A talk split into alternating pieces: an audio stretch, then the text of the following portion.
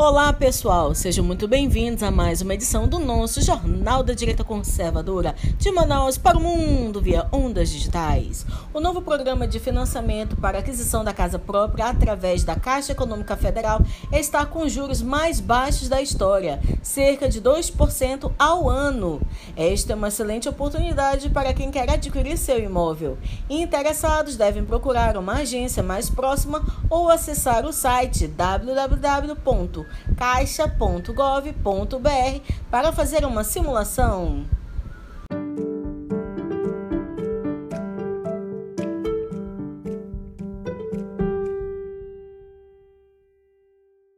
A semana do presidente. O presidente Jair Bolsonaro mais uma vez reafirmou sua postura firme no combate ao coronavírus, repudiando intervenções de lockdown de governadores e prefeitos que agora, além de fechar o comércio, proibiram venda de produtos não essenciais.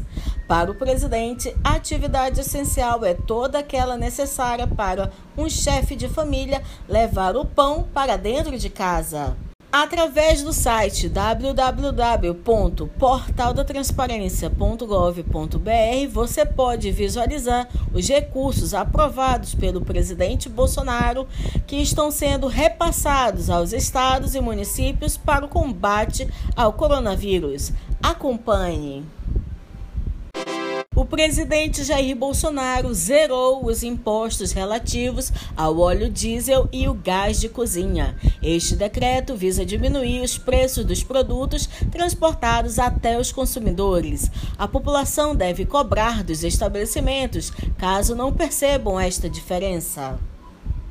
O presidente Jair Bolsonaro continua retomando obras que estavam paralisadas em governos anteriores, desta vez em Bagé, no Rio Grande do Sul, com a construção de barragem para provimento de água, e em São Simão, no Goiás, com a inauguração do trecho ferroviário entre Ouro Verde e Estrela do Oeste, em São Paulo, em parceria com o Exército Brasileiro.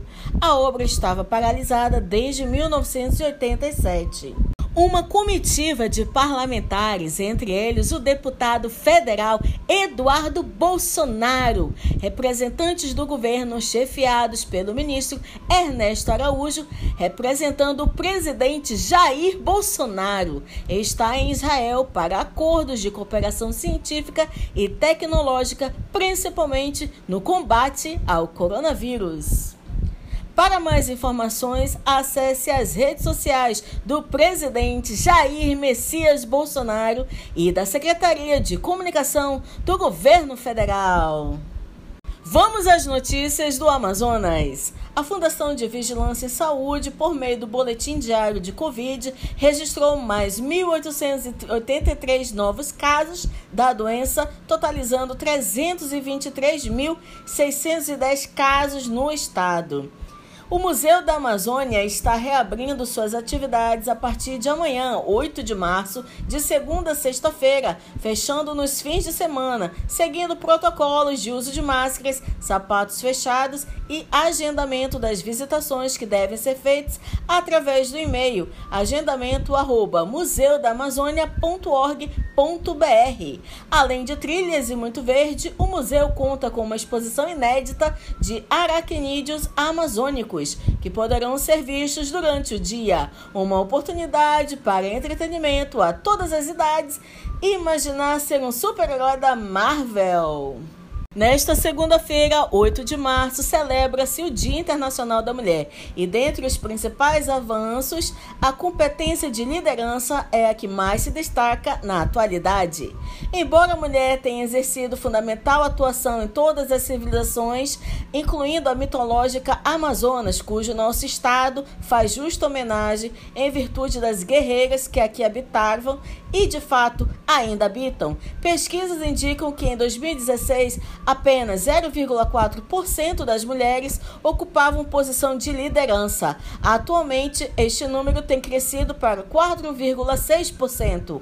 Outro fator importante é o aumento da participação feminina na política, representando o interesse da mulher em ser protagonista na sociedade. A segurança emocional tem se demonstrado importante para as mulheres sentirem-se confiantes no exercício da liderança e obterem êxito profissional e pessoal. Um forte abraço a todas as mulheres e parabéns pelo nosso dia! Esta foi mais uma edição do nosso Jornal da Direita Conservadora de Manaus para o Mundo via Ondas Digitais, cabucamente comentado pela sua amiga Adriana Guimarães, mais conhecida como Doutora Bolsonaro. Siga-nos nas redes sociais. Um forte abraço a todos, fique com Deus!